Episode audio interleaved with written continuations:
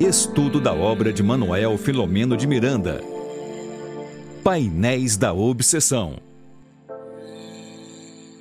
Muito boa noite, meus queridos amigas e amigas, amigos do canal Espiritismo e Mediunidade. Boa noite, Tânia. Boa noite, Regina. Boa noite a todos que já estão neste momento conectados conosco, é, pessoas que estão nos acompanhando. É uma alegria estarmos juntos mais uma vez. Isso mesmo. Olha, nós já temos aqui a Ione, a Dirana, a Rita Vidal e a Sibila, que está sempre por aqui né? Já estão aqui se manifestando aqui. Boa noite para vocês também, tá? E como sempre, né, a gente antes de começar, a gente quer agradecer a Deus pela oportunidade do estudo, né? Agradecer aos nossos amigos espirituais, agradecer ao público e também agradecer aos nossos parceiros de transmissão, tá? Então, a nossa gratidão para quem está aqui também, ó, já chegou aqui a Fátima, a Neide. Então, a gratidão a vocês que estão chegando, tá? E, e a, nós agradecemos aí o esforço de estarmos aqui hoje numa numa terça-feira, às 19h30, estudando aí Painéis de Obsessão, uma obra espetacular do nosso querido Manuel Filomeno de Miranda. Isso. Cadê o seu? É. O Ai. livrinho, né?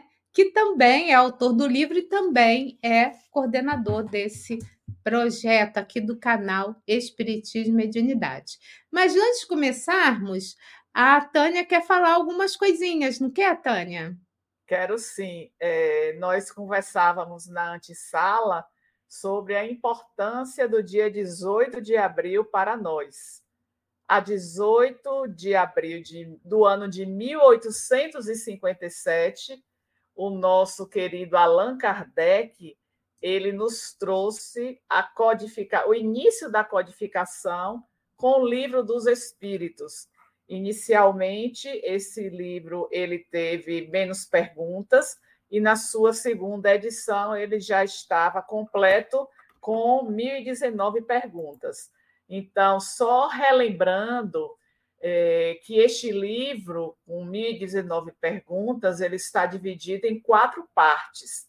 A primeira parte, ela é intitulada Das Causas Primárias, lembrando que Allan Kardec ele formula perguntas aos benfeitores e tem respostas a essas perguntas.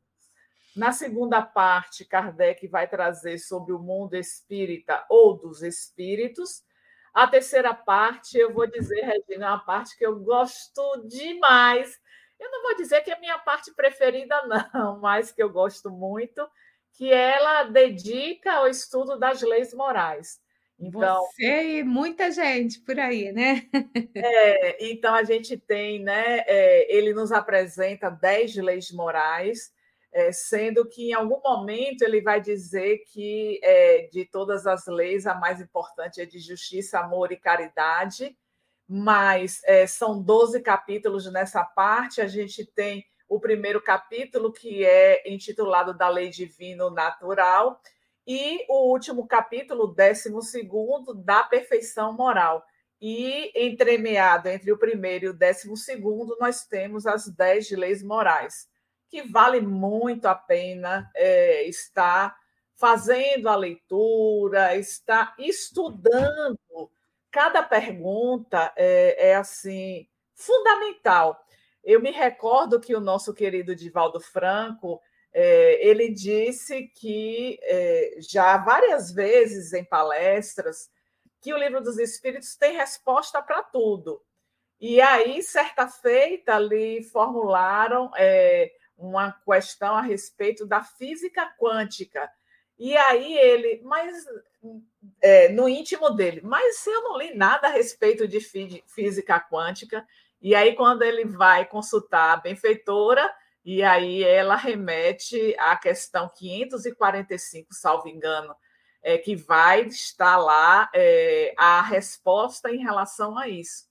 Então, é um livro que tem é, muitas informações para nós.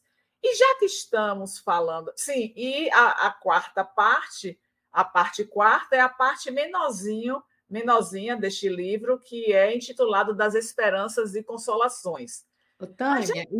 em, em 20, só uma informação adicional: 22 de maio, eu estava conferindo aqui, de 2022, é que foi promulgada a lei né, que nós já comemorávamos sempre, né, o dia 18 de abril, mas 18 de abril agora é o Dia Nacional do Espiritismo. É, é uma data importante porque nós comemoramos 18 de abril o dia do livro, do livro infantil, né? E coincidentemente foi a data de é, o livro dos Espíritos. E aí, já que nós estamos falando desta obra que celebramos hoje, só para poder fazer um apanhado que nós temos mais quatro obras do Pentateuco, que são cinco obras. A segunda obra vem é, o Livro dos Médios, em 15 de, de janeiro de 1861. Lembrando que neste intervalo nós temos o, o que é o Espiritismo, e Allan Kardec começa no ano de 1858 a escrita da Revista Espírita, uma revista que, que teve a sua publicação até o ano de 1868. Aí seguimos, veja, apesar dele ter passado quatro anos entre o Livro dos Espíritos e o Livro dos Médios, ele inicia né, com a revista Espírita, que tem artigos é, durante todo o ano, todos os meses do ano, nós temos vários artigos, mas é, foram quatro anos de estudo intenso, porque, inclusive, quando a gente pensa em um livro dos médiuns, é, na verdade, quando nós pensamos na codificação, primeiro vem o livro dos Espíritos com perguntas e respostas que vai estar tratando dessa parte da filosofia, lembrando que a doutrina espírita é ciência, filosofia e religião. Então, o livro dos Espíritos vai trazer essa parte da filosofia. Aí vem o livro dos Médios, em janeiro de 1861, que vai nos apresentar os aspectos científicos porque é a comprovação dos fenômenos, é lá que nós vamos ter todo este tratado do intercâmbio de nós encarnados com o mundo espiritual. Aí passa três anos, vem Allan Kardec, que aí eu vou dizer o Evangelho segundo o Espiritismo. Que maravilha, não é, Regina? Eu que confesso, é uma maravilha, mas eu confesso que eu sou fã do Livro dos Espíritos. É, né? É. É, eu, eu, eu, eu sempre. Nós fizemos um seminário no domingo, e aí uma pessoa no intervalo chegou para conversar e pedir indicação de qual livro da codificação eu orientaria para a pessoa que é simpatizante, mas que não tem conhecimento, que gostaria de aprofundar.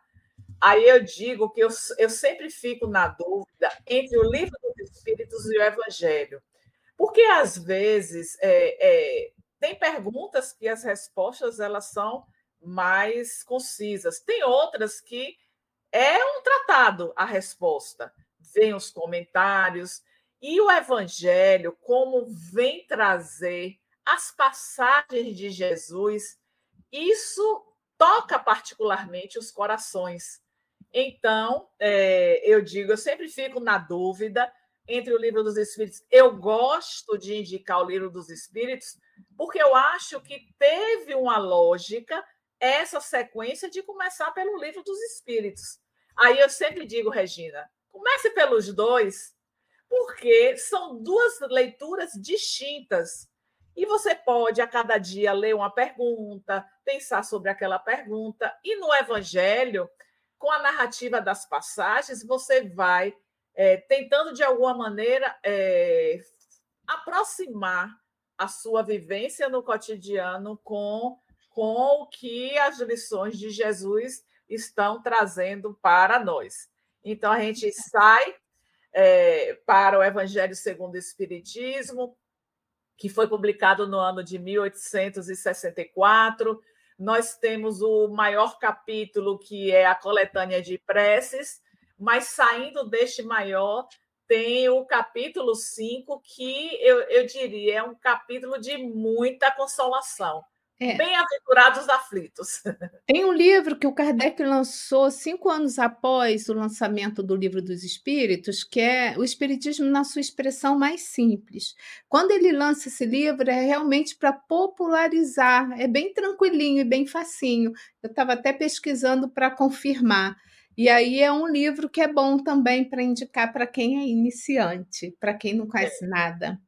E aí, quando a gente pensa, é, eu, eu já falei do livro dos médios, mas eu quero voltar a ele, porque as pessoas falam, nós que estamos estudando Manuel Filomeno de Miranda, nós precisamos estar sempre fazendo a ponte com as obras básicas. E geralmente nós fazemos uma associação com alguma questão de O Livro dos Espíritos, com alguma passagem do Evangelho, mas o livro dos médios é o livro base que ele nos apresenta. E aí eu fico pensando, Regina, se hoje nós estamos em pleno século 21, ano 2023, ainda enfrentamos tantos desafios quando tratamos da questão da imortalidade da alma, de lei de causa e efeito. Podemos imaginar, Regina, que foi isso no século XIX? Allan Kardec uhum. trazendo essas informações, comunicabilidade, é, espíritos, outro mundo. Então, um grande desafio e que ele enfrentou. E quero fazer mais um destaque, Regina. Allan Kardec enfrentou tudo isso. Ele não tinha à época computador, ele não tinha essa facilidade da, da comunicação, do, da rede social, do WhatsApp, a iluminação.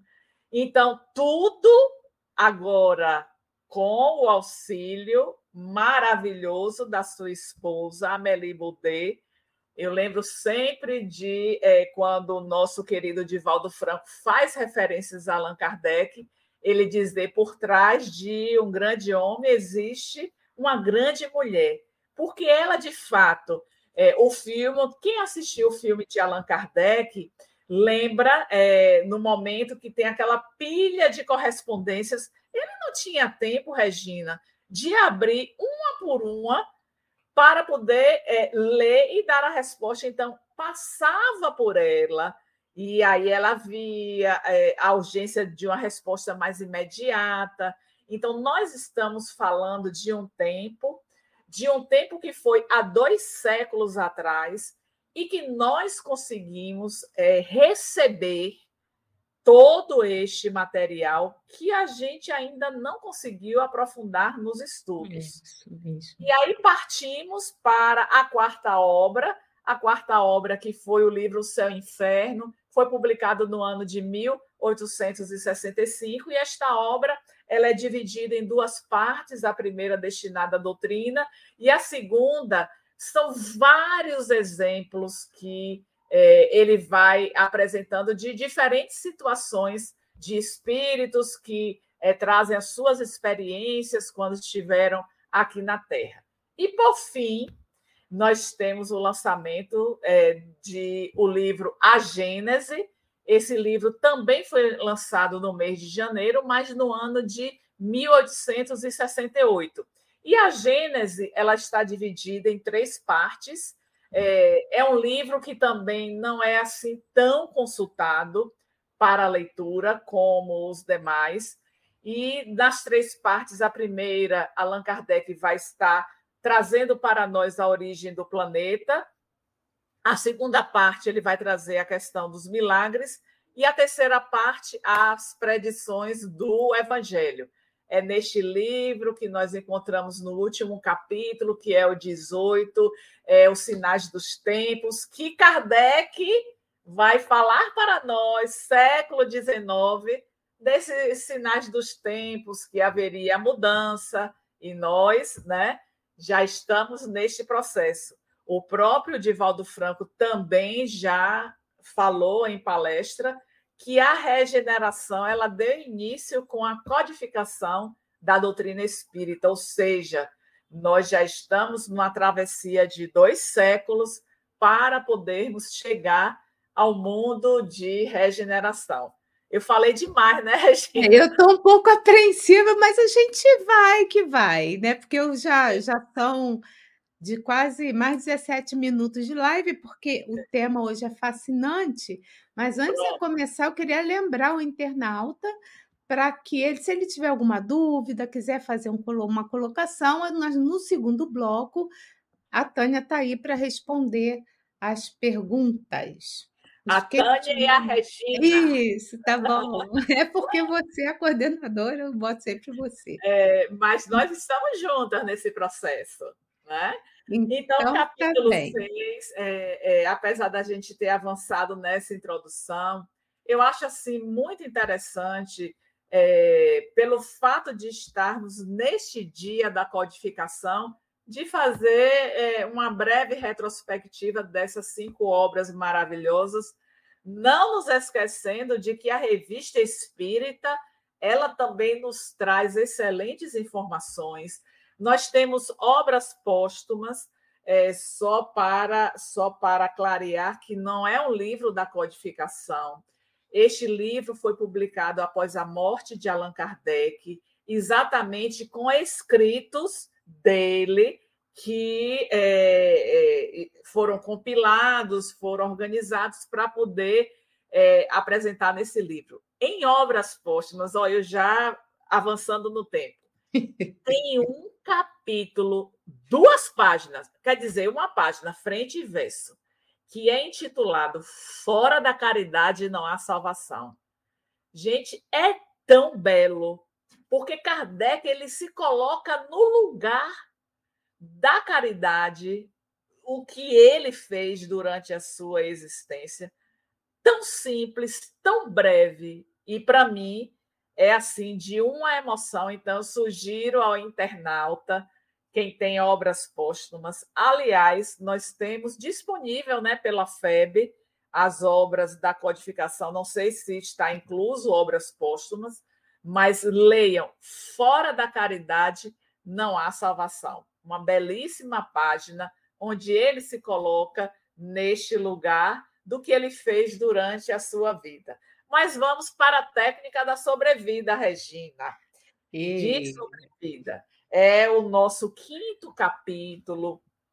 É um capítulo assim muito interessante porque Manuel Filomeno de Miranda vai estar trazendo detalhes de como se processa no mundo espiritual este mecanismo de oferecer mais uma cota de fluido vital para aquela pessoa que iria desencarnar, mas que tem o compromisso de continuar. Quando a gente vai para o título Técnica de Sobrevida, nós já pensamos em algo que é detalhado, que é minucioso e que segue a uma ordem, como o próprio processo cirúrgico. Vamos pensar nesta cirurgia que Argos foi submetido. Voltando um pouco para o capítulo anterior, só para que a gente possa contextualizar, ele terminou uma cirurgia onde foi retirado um pulmão e o prognóstico era sombrio, era reservado, ou seja, não se acreditava de que ele seria um sobrevivente.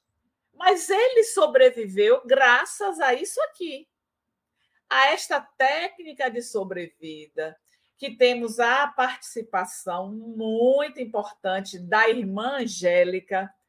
Eu quero ressaltar a presença deste espírito que vai acompanhando toda essa trajetória de Argos e que foi ela que, na, na hora da cirurgia, esteve com ele, estabelecendo o diálogo, mostrando o investimento que seria feito para que é, isso pudesse acontecer.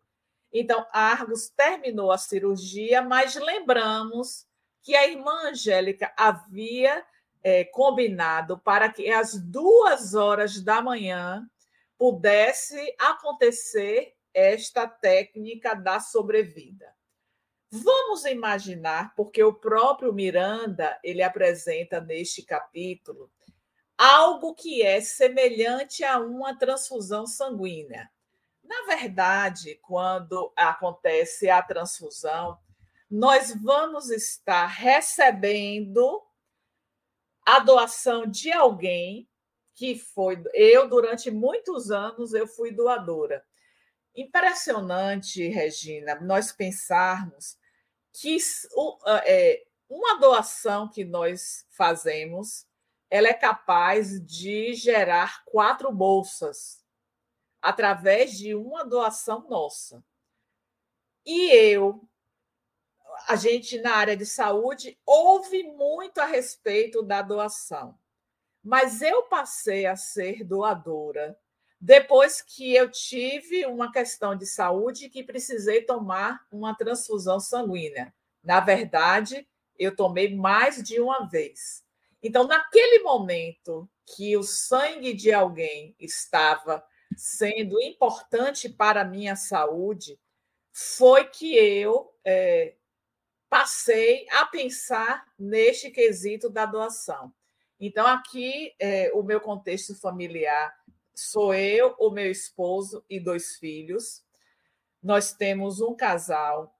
A mais velha, que é, é mulher, ela também é doadora. O filho, ele já fez doações para pessoas conhecidas, mas ele não é um doador. O que é que eu quero dizer a respeito disso? Assim como a doação de sangue, nós precisamos de um doador. Na técnica de sobrevida, é necessário também um doador encarnado. Olha que coisa impressionante. Mas por que isso? Eu queria lembrar, eh, nós já falamos isso em algum momento, mas talvez tenham pessoas que não, não tenha estado neste momento ou tenha esquecido da informação. Quando nós vamos participar do nosso planejamento para o retorno, existe uma série de etapas que são observadas para este retorno. E uma das etapas que é planejada se chama duração da vida ou tempo de vida. O que é pensado nesta etapa? Exatamente dentro do planejamento geral que é elaborado com a nossa participação, na maioria das vezes, quanto tempo mais ou menos nós temos necessidade para poder alcançar aquele projeto que foi estabelecido. Eu estou agora me recordando de um caso um caso que é conhecido, que está lá no livro Estante da Vida, capítulo 15, o compromisso. Neste caso, que é um caso de um, um, alguém que reencarnou com a missão da mediunidade, está descrito por na, na psicografia de Chico Xavier através do irmão X, está descrito lá que este indivíduo ele desencarnaria aos 60 anos. Ele iria exercer a mediunidade por 30 anos. Ou seja, a espiritualidade programa para nós mais ou menos esse tempo de vida. Neste planejamento, nós recebemos, antes de reencarnar, esta cota de fluido vital que vai permitir que nós vivamos como o caso de Alberto Nogueira, 60 anos. Só que isso é mais ou menos uma previsão que podemos antecipar o nosso retorno, como podemos postergar o nosso retorno. Então, Argos ele recebeu através desta técnica especializada mais um tempo para viver cinco anos. Aí, quando a gente fala, nada é preciso, gente, em termos de planejamento no mundo espiritual. Quando eu digo nada é preciso, não é que nós não seguimos uma ordem, não é isso. Mas essa precisão, digamos, em relação ao Alberto Nogueira, ele não desencarnaria com 60 anos, cinco meses, três dias e quatro horas. que a gente vai na, na lógica da matemática, não. Mais ou menos. Aí o que é que vai acontecer, Regina? Se eu não tenho um hábito adequado da alimentação, se eu faço a escolha para o uso do álcool, do tabaco, das drogas, será que eu vou conseguir chegar até o meu tempo de vida? Eu vou estar usando em excesso esta cota de fluido vital. Isso vai significar a minha antecipação de retorno. Mas o contrário também acontece. Se eu estou desenvolvendo atividades, se eu estou realizando trabalhos a benefício do próximo, este trabalho sendo considerado relevante, eu recebo esta técnica de sobrevida, e aí eu vou dizer, Regina, que precisa ser muito bem aproveitada, porque é um investimento que é feito para nós. Pode falar, Regina. Ah, já viu que eu botei.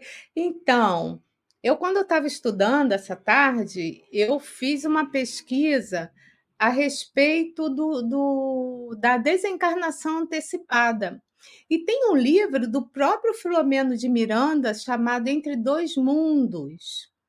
Né? Eu adorei a pesquisa, vou até aprofundar esse estudo lá nos momentos com o Filomeno de Miranda, na outra série que, que vai ao ar toda sexta-feira, às 19h30. Né?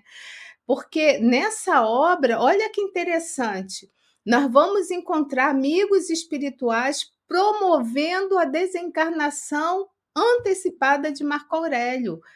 Por quê? Porque ele veio né, com, com algumas missões para fazer, né, ele para exercer, foi tudo combinado. Só que o que, que acontece? Quando ele né, tá, tá ali encarnado, estava ali no movimento espírita, era palestrante, que era a missão dele, o que, que acontece? Ele vai para o lado da política, tá? E também para as questões ele, ele sexuais. Então, a esposa estava sendo um, um impedimento para ele, e ele tenta matar a esposa com arsênico. E aí, nessa hora, que ele vai envenenar um benfeitor chamado Arquimedes, ele vai enviar uma alta carga de energia, né, tipo um choque, tá? E ele tem um desmaio imediato e a partir de então ele vai acontecer a desencarnação dele. Por que, que eu achei isso interessante? Porque primeiro que os espíritos, eles não estão assim preocupados com, com com encarnação e desencarnação. Eles estão preocupados com, nosso, com a nossa evolução. Sabe que para uns de nós a morte é uma coisa terrível, mas não, é só uma mudança de corpo, né? Mudança de, de é, mudança de corpo não, mudança de, de estado vibratório, digamos assim.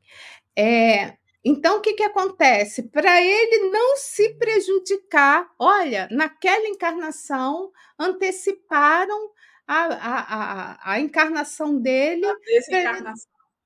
A desencarnação, então.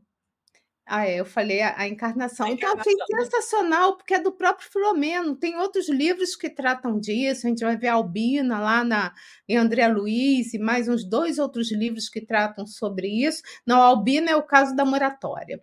Mas nesse caso da desencarnação, eu achei assim muito interessante. E o próprio autor espiritual vem trazendo essa história também nesse livro Entre Dois Mundos sabe? Então fica aí a dica de estudo também para vocês. É, e quando você traz essa, essa informação, Regina, bem importante para nós, é para que a gente possa pensar em nosso cotidiano. O que estamos fazendo do tempo que Deus oferta para nós, para nos libertarmos, para evoluirmos, para aprendermos, quando não vamos falar de alimentação inadequada, não vamos falar de vícios, mas vamos falar, Regina, de algo que é comum em nós, o padrão dos nossos pensamentos porque eles também nos direcionam à antecipação da nossa existência. Quando nos deparamos por situações desafiadoras, e isso faz com que a gente momentaneamente perca o gosto pela vida. Ah, mas é, isso está acontecendo comigo, meu Deus do céu, antes eu fosse logo embora, né? Quantas vezes a gente ouve as pessoas fazendo esse tipo de comentário? É claro que, diante da dor, cada qual sabe a dimensão da dor que vivencia. Mas quando o nosso pensamento vai nessa direção de antecipação da nossa vida, nós estamos esquecendo dessa dádiva, que é o tempo. Eu diria também, Regina, que é a nossa possibilidade de voltar, porque a fila lá em cima é grande. É grande, às vezes nós temos que esperar um tempo maior, porque tem pessoas, tem espíritos que estão na nossa frente, é óbvio, com necessidades maiores desse retorno.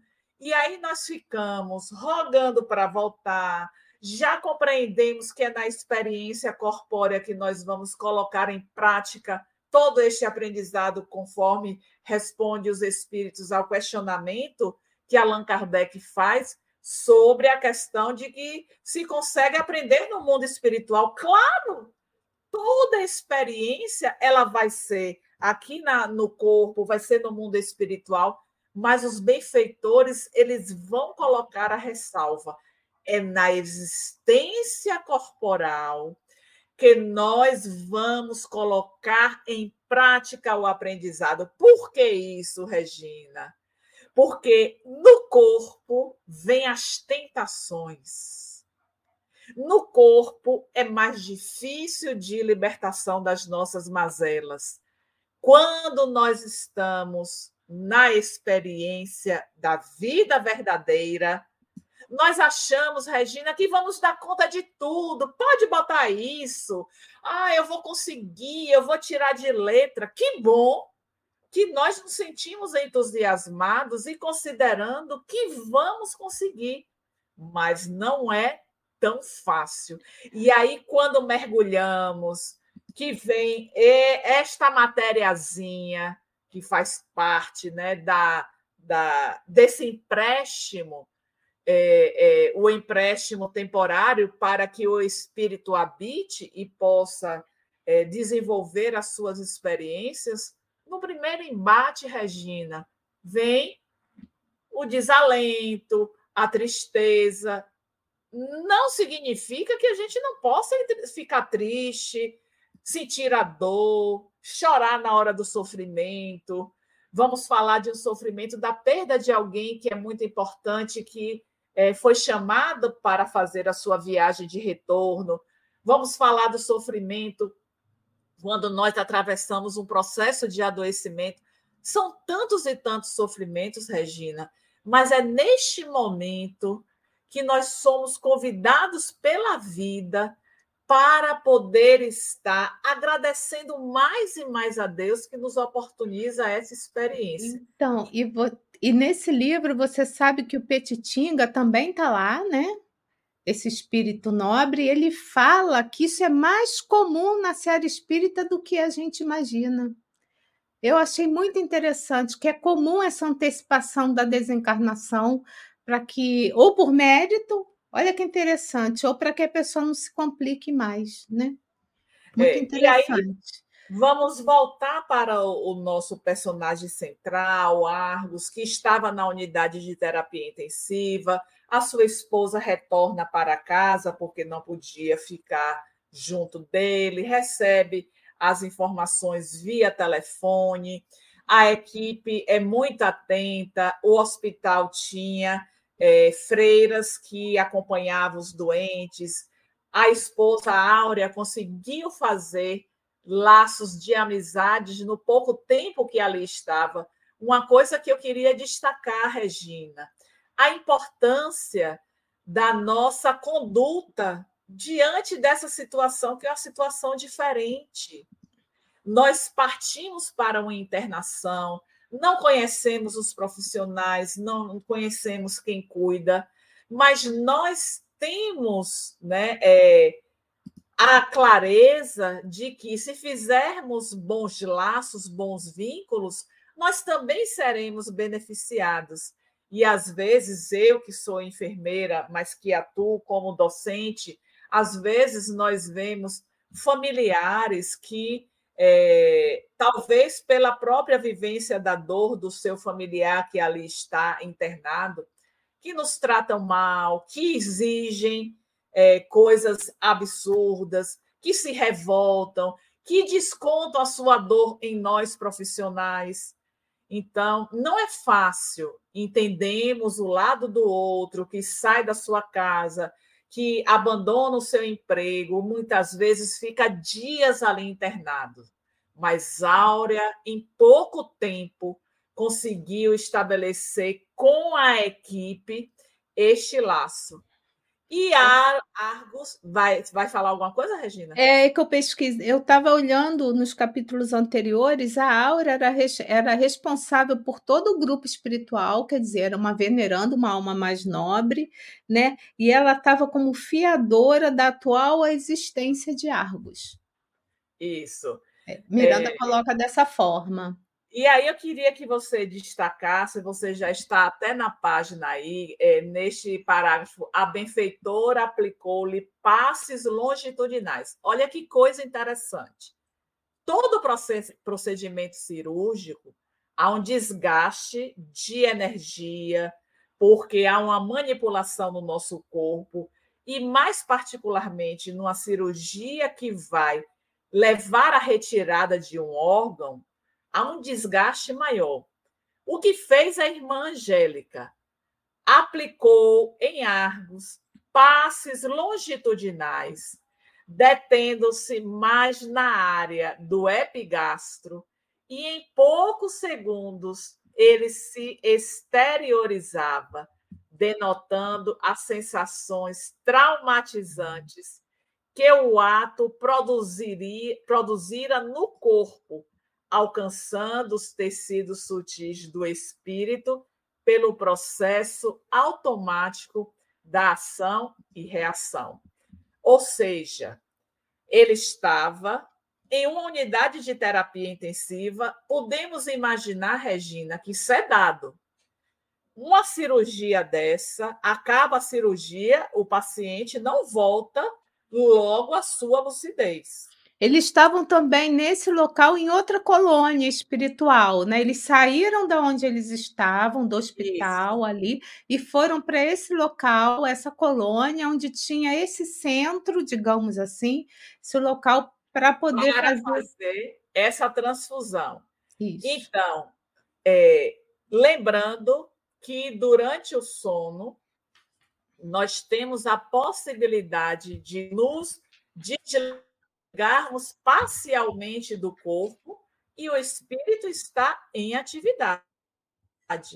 O que aconteceu aí? Esses passes que foram aplicados na região do epigastro é para que houvesse esta liberação parcial de Argos para que ele pudesse se dirigir àquela sala onde seria feita a transfusão das energias. Olha que coisa maravilhosa. Então, isso, ele é deslocado para essa sala, mas eu queria destacar a presença do encarnado que também foi deslocado para este ambiente no desdobramento parcial do seu é, durante o seu sono, para que ele pudesse ser o doador da energia para aqui nesse parágrafo último. Olha o, o que foi destacado. Providenciaremos um doador encarnado que, consultado em encontro conosco, em reunião especializada, prontificou-se a cooperar. Isso porque, no caso em tela, faz-se necessário também o fluido humano. E como só ia acontecer nos trabalhos de transfusão do sangue, em que a identidade de tipos é condição indispensável para os resultados que se almejam, aqui encontramos algo semelhante. Então, eu tenho sangue tipo O, sou doador universal. Mas quem é do tipo sanguíneo AB, ele é um receptor universal. Mas ele ele precisa receber de outros grupos sanguíneos e vai estar tudo bem. Mas eu não vou receber qualquer grupo sanguíneo. Então, essa, esse comparativo que Miranda nos apresenta neste capítulo é para poder mostrar que é necessário também algo que seja compatível, porque vai haver uma transfusão de fluidos, só que há uma combinação nessa transfusão. Argos vai receber o fluido espiritual, Argos vai receber o fluido humano animalizado. Esses fluidos, eles passarão por uma máquina que é o pulmotor. Primeiro foi feito uma, uma, uma, uma transformação da energia do próprio Argos este aparelho, que é o pulmotor, ele tem uma via. É, a gente pode assemelhar a pessoas que fazem hemodiálise. Eu pensei é nisso. do sangue do indivíduo, esse sangue passa pela máquina e vai retornar purificado. Então, então diga, diga. Mas antes disso, eu só queria que eu até selecionei é lembrar que não é qualquer doador, como você falou, né? Esse amigo de Argos, né? Ele tem, até tem um nome que eu coloquei aqui, é Venceslau. É, ele acompanha, olha só, que eu acompanha desde o apelo do sol de Assis aos corações terrenos, tentando conduzir os homens a Jesus, será o tipo ideal para o tentame, ainda mais considerando que este, exercendo a mediunidade, está de certo modo mais adestrado aos labores do nosso lado. Então, quer dizer, era um, é um espírito, né, que estava ali com o seu trabalho, né, voltado para para as questões de Jesus, né, para a Boa Nova, conduzindo para conduzir os homens até Jesus. Ele era conhecido do Argos, então assim não é como você falou qualquer doador, né? Ele também era moralizado, viu? É, quando a gente fala na doação de sangue, tem que ter a compatibilidade do grupo sanguíneo. Quando nós falamos nessa técnica de sobrevida, tem que ter a afinidade. Então, não é qualquer pessoa, muito bem destacado aí. E você está ainda assinalando. Continue, Regina. Acostumado à vida religiosa, em face das experiências passadas, nosso amigo adaptou-se sem maior sacrifício ao clima de ação que lhe diz respeito sob a salutar proteção da irmã Angélica, sua desvelada benfeitora maternal. É porque no caso da doação de sangue comum nos hospitais, a gente vai lá, doa, né? Vê a compatibilidade e recebe a bolsa de sangue. Mas aqui tem a questão da moralidade também. Isso que eu achei interessante. Não é qualquer um que pode doar, não. No não é plano é... espiritual. E aí vamos pensar, Regina, é, você está falando da moralidade, mas é, tem que ver também como nós levamos os nossos hábitos de vida. Porque se eu sou uma pessoa acostumada a perder noite em festas, eu vou estar mais debilitada. Qual é a energia que eu vou conseguir doar se o meu próprio corpo ele é carente dessas energias? Então, isso nos remete mais uma vez, eu queria assim estar trazendo essa consideração da necessidade deste olhar para o que estamos fazendo da nossa existência. Quando fazemos a adoção de hábitos irregulares de vida, isso vai comprometer o nosso tempo existencial, esta cota de fluido vital. Vamos partir para uma, é, um, um outro aspecto. Se eu sou uma pessoa muito é, afetada emocionalmente, tudo, é, qualquer coisinha que aconteça, eu me descontrolo eu tenho as emoções exacerbadas. Isso vai ser prejudicial para a minha caminhada. Então, é, é claro que existem pessoas que elas são mais intempestivas, que elas reagem emocionalmente. Às vezes elas aparentam tranquilidade, mas basta é, você falar uma coisa que elas já. É, às vezes se fala a expressão, são destemperados emocionalmente. Se nós fazemos essa viagem interior e percebemos que as nossas emoções elas estão em desalinho, isso é um sinal de alerta para poder buscar a harmonia, o equilíbrio. Às vezes, Regina podia ser uma pessoa mais tranquila e aconteceu alguma coisa na minha vida que desencadeou esse exacerbar das minhas emoções. Então, eu preciso reconhecer que eu preciso de um tratamento, de profissional, às vezes da medicação. É claro que, paralelo a isso, eu vou buscar os recursos espirituais, que serão salutares também. Mas eu não posso desconsiderar o tratamento deste corpo físico para que ele se mantenha em condições de dar conta das propostas da nossa encarnação. Aí você destaca, quer falar sobre isso, Regina? Não, você já estava falando, é porque eu estou vendo que tem já quatro perguntas. Aí, ah, quando tá. você já começou a falar do assunto, eu já sinalizei ali para você continuar com o tema. É, então, nós temos aí, né, no destaque que Regina fez, é, foram introduzidos dois catéteres no braço direito de Argos, que se ligavam ao pulmotor vimos de imediato que saía uma substância parda acinzentada para o interior da máquina. O médico fechou a pequena válvula, interrompendo o fluxo. Um outro catéter foi ligado aparelho, do aparelho ao braço esquerdo do enfermo, por onde deveria retornar a energia purificada.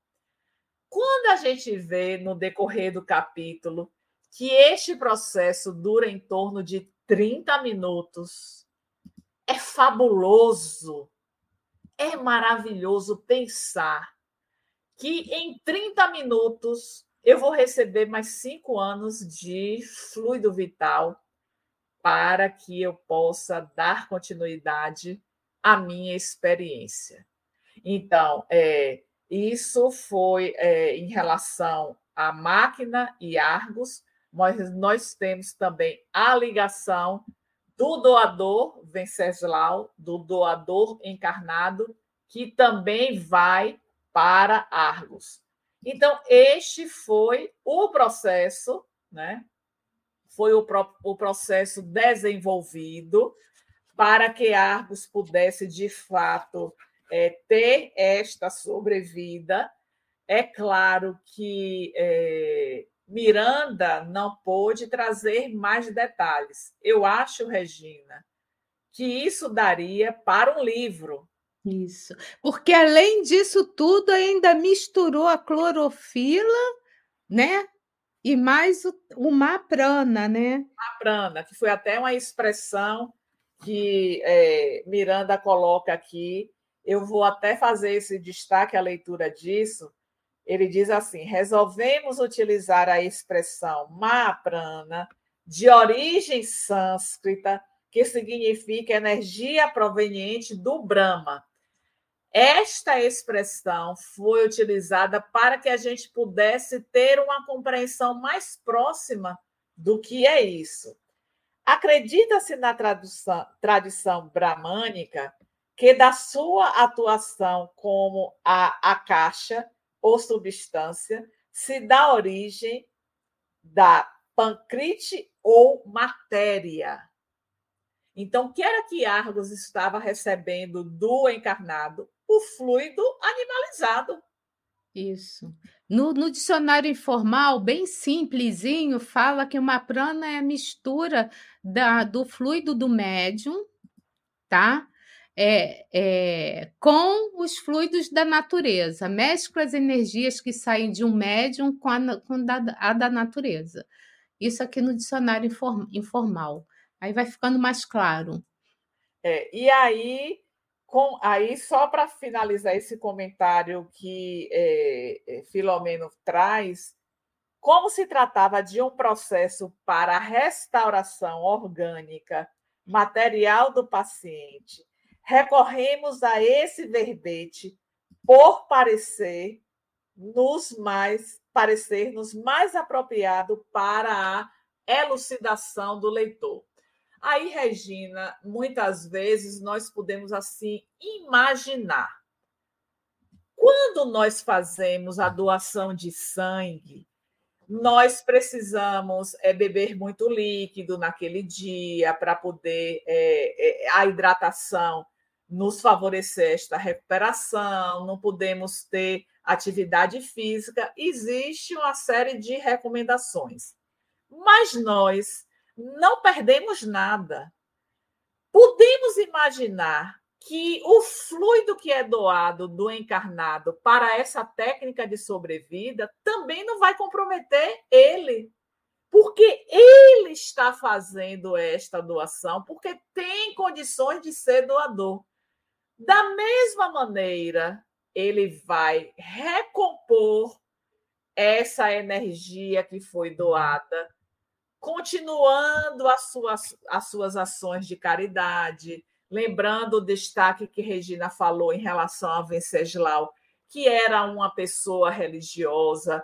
Então, não podemos imaginar que fazendo uma doação de fluido para que outro possa continuar mais tempo de vida, a gente vai ter qualquer prejuízo para a nossa existência. Pelo contrário, olha que ação você fazer uma doação para beneficiar o outro. Tudo isso é, é também é, visto pela espiritualidade. E nós também receberemos os fluidos espirituais desses benfeitores que vão é, é, fazer momentaneamente esta recomposição. Então, não há prejuízos. Eu estou fazendo esta afirmação porque, de fato, quando nós vamos pensar na lógica daquele que doa, quem doa não tem prejuízo para a sua existência. Eu acho que era isso, em termos gerais, este capítulo, Regina. E aí, olha, só para lembrar que ó, desde o primeiro momento da transfusão, né, de, dessa força vital, Argos começou a dar sinais de menos desconforto, normalizando a respiração, e ao terminar já apresentava a face com róseo de saúde em retorno, logo desde cara, né? E ele ficou nessa clínica, nessa colônia, até seis horas, mais ou é, menos. É, eu, né? eu, ia trazer esse comentário agora. Ah, eu achei que você tivesse terminado, desculpa. É, não, não, quando você leu isso, eu, eu me lembrei agora. É, o fato dele ter sido deslocado é, durante o seu sono, estava na UTI para essa clínica, ele precisava retornar. Então, é, o destaque que Filomeno faz, né? Às seis horas da manhã, ele retorna para o seu corpo, e aí vem o despertar, e vamos seguir na próxima semana. E o Venceslau recebeu também passes do Bernardo, que era um especialista nessa área de passes, né? E aí recomendou também que ele repousasse para o refazimento necessário até, até amanhecer, né? Dorme, acorda e aí vida que segue, né? Olha uhum. só, fiquei pensando nisso, né? Qual de nós pode estar nesse lugar, né? Ou mesmo nós, médios ostensivos, que, que podemos, alguns de nós, colaborar com reuniões mediúnicas no plano espiritual. Eu fico pensando, ao invés de fazer bobagem por aí, tem muito trabalho para fazer enquanto dormirmos, não é isso, Tânia? Não, ou mesmo se não conseguir trabalhar, vai lá estudar, se reúne com um grupo de amigos que gostam de estudar alguma coisa, né? Para continuar, né, essa, essa, o nosso quadro evolutivo, para continuar o nosso conhecimento, para nos fortalecer nessa melhora, né? Nessa nossa modificação, nessa nossa transformação. Isso. Agora as nossas perguntas. Bom, então deixa eu tirar aqui. Eu sabia que hoje ia dar bastante perguntas por conta do tema.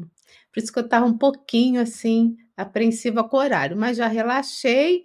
Então, já que temos as perguntas, vamos para a nossa vinheta, né, de interação, momento de interação.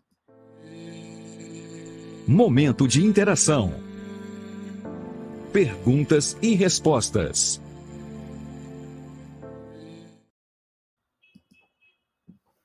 A primeira pergunta é do Ibrahim. Ele fala o seguinte: é, boa noite. Identificar as relações do nosso psiquismo, podemos descobrir o desejo central e, e definir quem nós somos? Boa noite, Ibrahim definir quem nós somos, nós conseguimos através do processo de autoconhecimento. Quando você coloca é, descobrir o desejo central, na verdade, nós temos ideias dos nossos propósitos existenciais. Exemplo: se eu vivo um conflito na família com a minha mãe, ou com a irmã, ou com o meu pai, eu sei que eu estou naquele contexto para poder me libertar deste conflito que está ali. Falamos no contexto da família, mas nós enfrentamos diversos desafios na nossa caminhada. Então, quando nós nos deparamos com os desafios, isso já é um sinal de que aquilo está dentro de um planejamento que não é só de um aspecto. Quando nós partimos para este planejamento de retorno, vai se pensar, por exemplo, nós falamos no início da duração da vida, vai se pensar na é, qual é o contexto das nossas necessidades. É claro que, diante daquilo que contraímos como débitos que ainda não foram sanados, nós teríamos que atender a diversos aspectos. Mas a espiritualidade é tão bondosa conosco que, reconhecendo as nossas limitações, ela vai planejar dois aspectos, três aspectos, e isso nós estaremos muito conectados com o que você chama de desejo central, que não é somente um. Nós voltamos para trabalhar alguns aspectos do nosso ser. Quando estamos de fato diante dessas adversidades, destes desafios, destas dificuldades, aí vai assinalar: eu preciso trabalhar este aspecto. Isso é um plano central para nós. Lembrando que no planejamento para o retorno, são pensados os fatos principais da nossa existência. Vamos para um outro aspecto. Tânia terá necessidade de passar por alguma questão de adoecimento? Vai estar a marca no perispírito. É claro que eu devo ter lesado, assim como Argos, só voltando à história de Argos, teve este comprometimento pulmonar porque ele cravou um filete em um desafeto, gerou esta marca, não significa necessariamente que na próxima existência eu já vou saldar esse débito do assassinato. Porque eu então, posso. Eu vou ter... botar aqui para você continuar respondendo a ele, porque são duas em uma, tá? E por ah, conta tá. do horário, eu já botei a segunda, Ai. mas tem a ver com a primeira. Ao longo Ao... da nossa experiência encarnatória no orbe, podemos nos tornar escravos de desejos e essa submissão inconsciente do desejo prejudica a regeneração? Tudo que não está conforme as leis de Deus vai estar prejudicando, vai estar atrasando a nossa chegada ao mundo regenerado, que todos nós ansiamos. Então, nós precisamos estar sendo colaborativos no processo individual que vai repercutir no processo geral porque a sociedade ela é composta das individualidades. Na medida que eu tenho este olhar mais amplo na direção da família universal, eu estou sendo participativo nesta mudança, neste avanço para o mundo regenerado. Só lembrando, Ibrahim, que Allan Kardec ele vai nos mostrar no capítulo 3 do Evangelho segundo o Espiritismo, que é intitulado Há muitas moradas na casa do meu pai, que o, o, o planeta de provas e expiações ele se caracteriza pela predominância do mal. E aí vamos nos questionar o quanto o mal ainda está presente no meu modo de ser. E isso se eu identifico, aí vamos para a sua primeira questão, o psiquismo, reconhecer o desejo central. Se eu ainda ajo na direção do mal, eu estou impedindo que o mundo regenerado chegue de maneira mais depressa. E nós sabemos que aqueles que não conseguirem acompanhar este mundo regenerado eles serão recambiados para planetas mais atrasados, para que lá nós possamos aprender, valorizar, seguir mais na direção da lei de Deus e poder ter esta possibilidade de estar avançando. Porque os planetas são vários, como também variado é a classificação de como se situa este planeta em termos de estar no mundo primitivo, estar no mundo de provas e expiações, estar no mundo regenerado, estar no mundo é, sublime. Então, qual é esta classificação? Não importa, o que importa é o que nós estamos fazendo para poder acompanhar este processo. Ótimo. A próxima é para mim, viu? Tânia. A Sônia Maria dos Reis, ela pergunta o seguinte: ah, primeiro, boa noite, Sônia. Regina, quando esse mentor aplicou a energia que ocasionou o desmaio, não estaria em desacordo com as leis da vida? Um espírito pode tirar a vida de um encarnado? Então, Sônia, o espírito em questão era um espírito superior, pode. Porque, primeiro, tem um ponto importante que a gente precisa entender que nós só temos uma única vida, né? Ela é única. E nós temos nessa vida várias encarnações. Então, o que, que acontece? Para os espíritos que nos orientam, que coordenam o trabalho desse planeta, que coordenam com a governança de Jesus né, nesse planeta, o que, que acontece? Para eles é indiferente se você está encarnado ou desencarnado. Nós é que temos esse apego por esse corpo, porque estamos muito materializados, tá? Então, no trecho da obra, o, quando o Petitinga fala assim, olha só, Conheço, Petitinga é um espírito nobre, tá?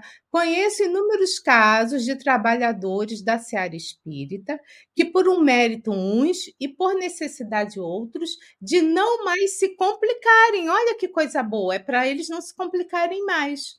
Foram retirados do casulo carnal a fim de prosseguirem mais tarde quando as circunstâncias assim o permitissem. Então, a gente pode notar nessa fala que a morte, né, é, é que a morte falada, focada por esses espíritos nobres, é uma coisa natural, tá? E só apresenta o fenômeno morte, né, uma ocorrência do que dentro da vida milenar e imortal do espírito. Por isso que eles interferem e promovem essas desencarnações antecipadas, não limitando o quê? as suas observações apenas naquela nessa existência atual. Vamos pensar assim: seres milenários, temos muitas bagagens, já fomos vários personagens. Hoje eu Regina, estou Regina, tenho a bagagem de tantos outros personagens que eu já fui. Mas daqui para frente, numa outra, vai ser, vai agregar mais informação. A Regina vai se modificar através dos seus atos. Então, para os espíritos nobres, superiores que querem o nosso bem, tá?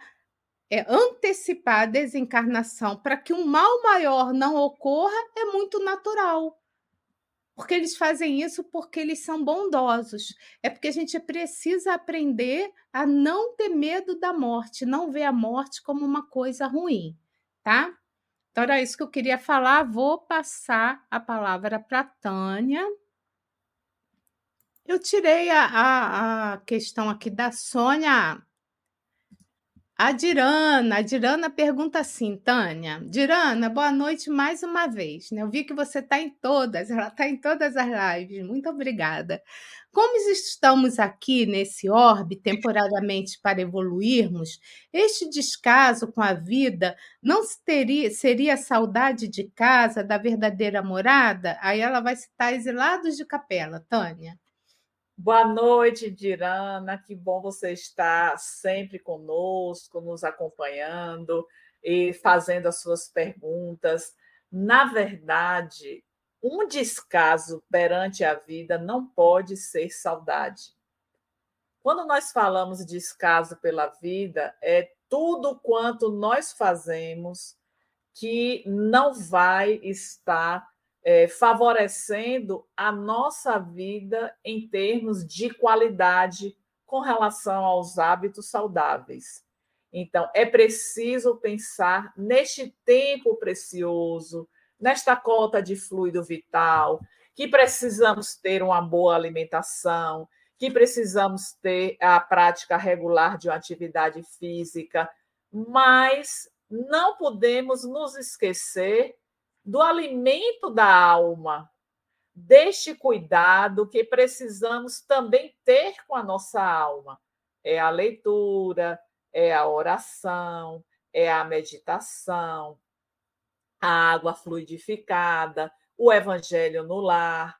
Então, tudo isso se constitui em experiências que vão estar fortalecendo a nossa a caminhada e a cota de fluido vital que nos foi oferecida. Porque quando bebemos uma água fluidificada, nós estamos recebendo um remédio para o corpo e para a alma.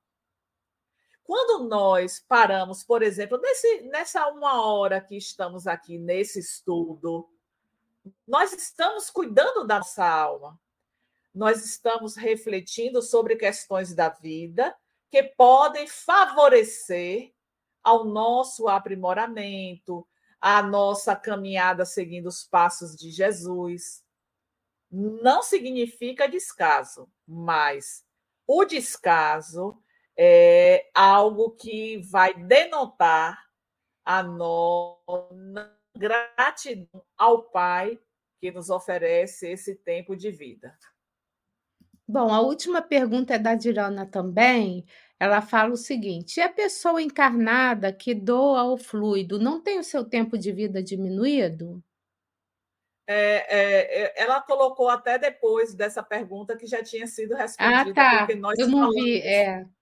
é. Mas é nós bom lembrar que é igual o passe, né? Quando a gente aplica o passe, imagina os médium passistas, se eles ficassem, se nós ficássemos só doando, doando, doando, a gente ia desencarnar rápido, né? O que, que acontece, Dirana? Essa energia, esse fluido que é doado, ele retorna modificado, transformado, ele retorna, tá, para o médium.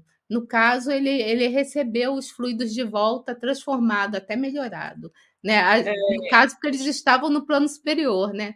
Porque no plano. Bom, aqui... É, você falando sobre isso, nós nos lembramos, no mês passado, nós fizemos um curso de passe para é, pessoas da nossa instituição.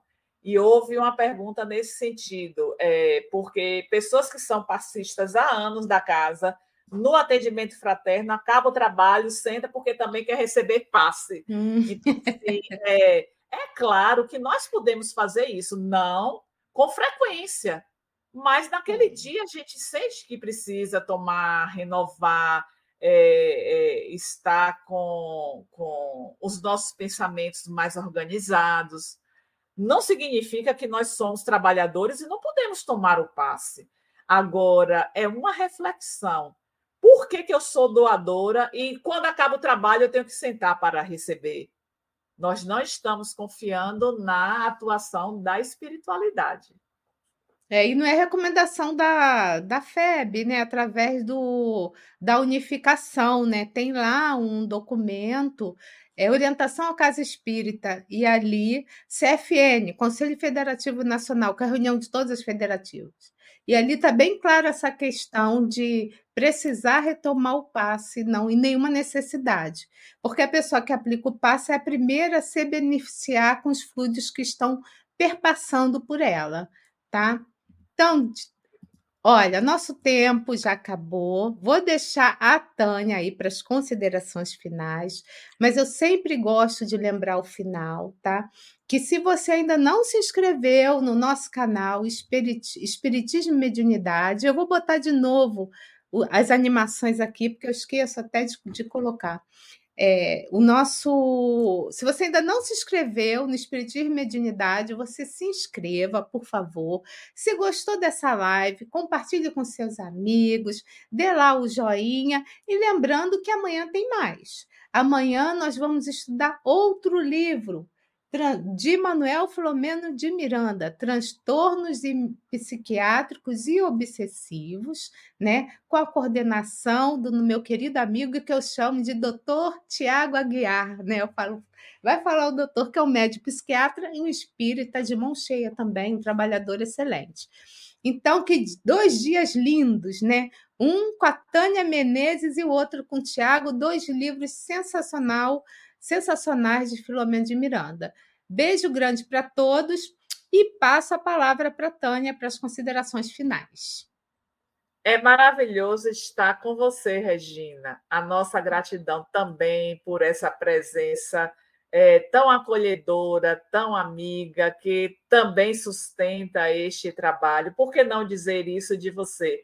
Porque você fala de mim, você fala do Tiago, mas nós precisamos também falar de você.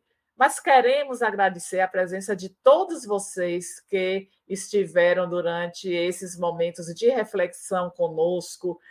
Comprem o livro, leiam, compartilhem conosco as suas dúvidas.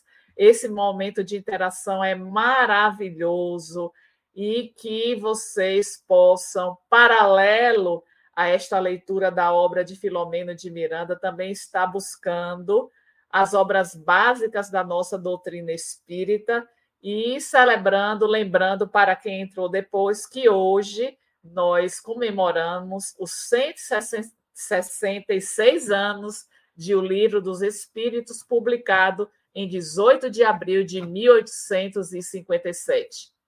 Um beijo e uma boa noite a todos. Estude conosco. Faça parte da família Espiritismo e Mediunidade. Em Lives TV.